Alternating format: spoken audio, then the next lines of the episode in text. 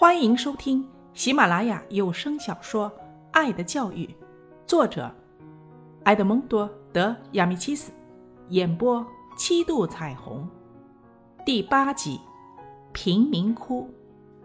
二十八日，昨天下午，妈妈带着姐姐和我去给报纸上登载的一个穷妇人送布。我拿着布，姐姐手里拿着写有那妇人地址的条子。我们一路打听过去，走进一栋高大的楼房里，来到了阁楼那一层。沿着长长的走廊，我们一直走到最后一间小屋子前。妈妈敲了敲门。不一会儿，一个年轻的妇人就来开门了。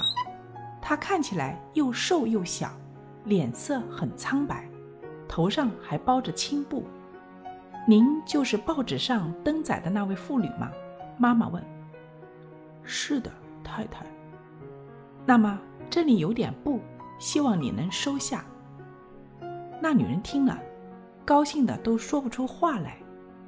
这时候，我往她身后的屋子里看去，发现里面的光线很暗，布置的也很简陋。我又瞥见屋里坐着一个小孩，背对着我们。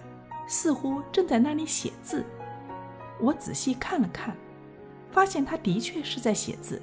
旁边的椅子上放了一堆纸，地板上摆了一个墨水瓶。我还纳闷，这么黑的屋子，他能看见字吗？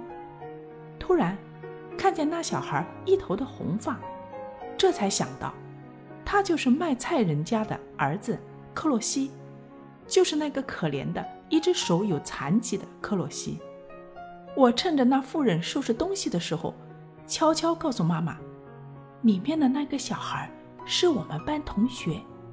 妈妈看了看屋里，低声说：“不要出声，如果让他看见你，知道自己的妈妈受到同学的奢侈，那多难为情。你不要说话。”可是，正好这时候克洛西回过头来。他一眼就认出了我，还对我笑了笑。我紧张的不知如何是好。妈妈悄悄地把我往前推了下，我就立刻跑进去抱住克洛西，他也站起来紧紧握住我的手。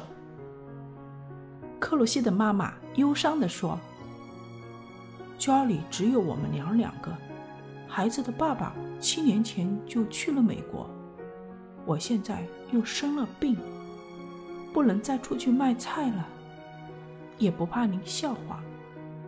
如今家里能卖的东西都卖了，孩子平常温习功课都难，家里连盏小小的灯都没有，屋里光线这么暗，我怕时间长了对他眼睛有影响。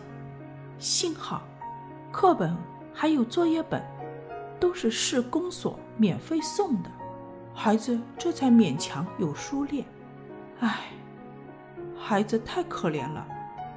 他很喜欢上学的，但是像我这么命苦的人，恐怕是再没有人能比的了。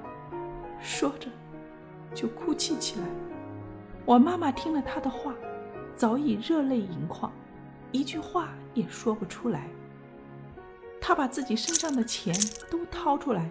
给了克洛西的妈妈，又走过去吻了吻克洛西。回家的路上，妈妈对我说：“艾尼克，你要多向克洛西学习啊！你看看那个孩子多可怜，可是不管多么艰苦，他都坚持学习。而你呢，什么苦都不用吃，却总觉得学习是一件很痛苦的事。儿子，那个孩子一天的学习。”简直比你一年的学习还要有价值的多，只有像他那样的孩子，才应该受一等的奖励呢。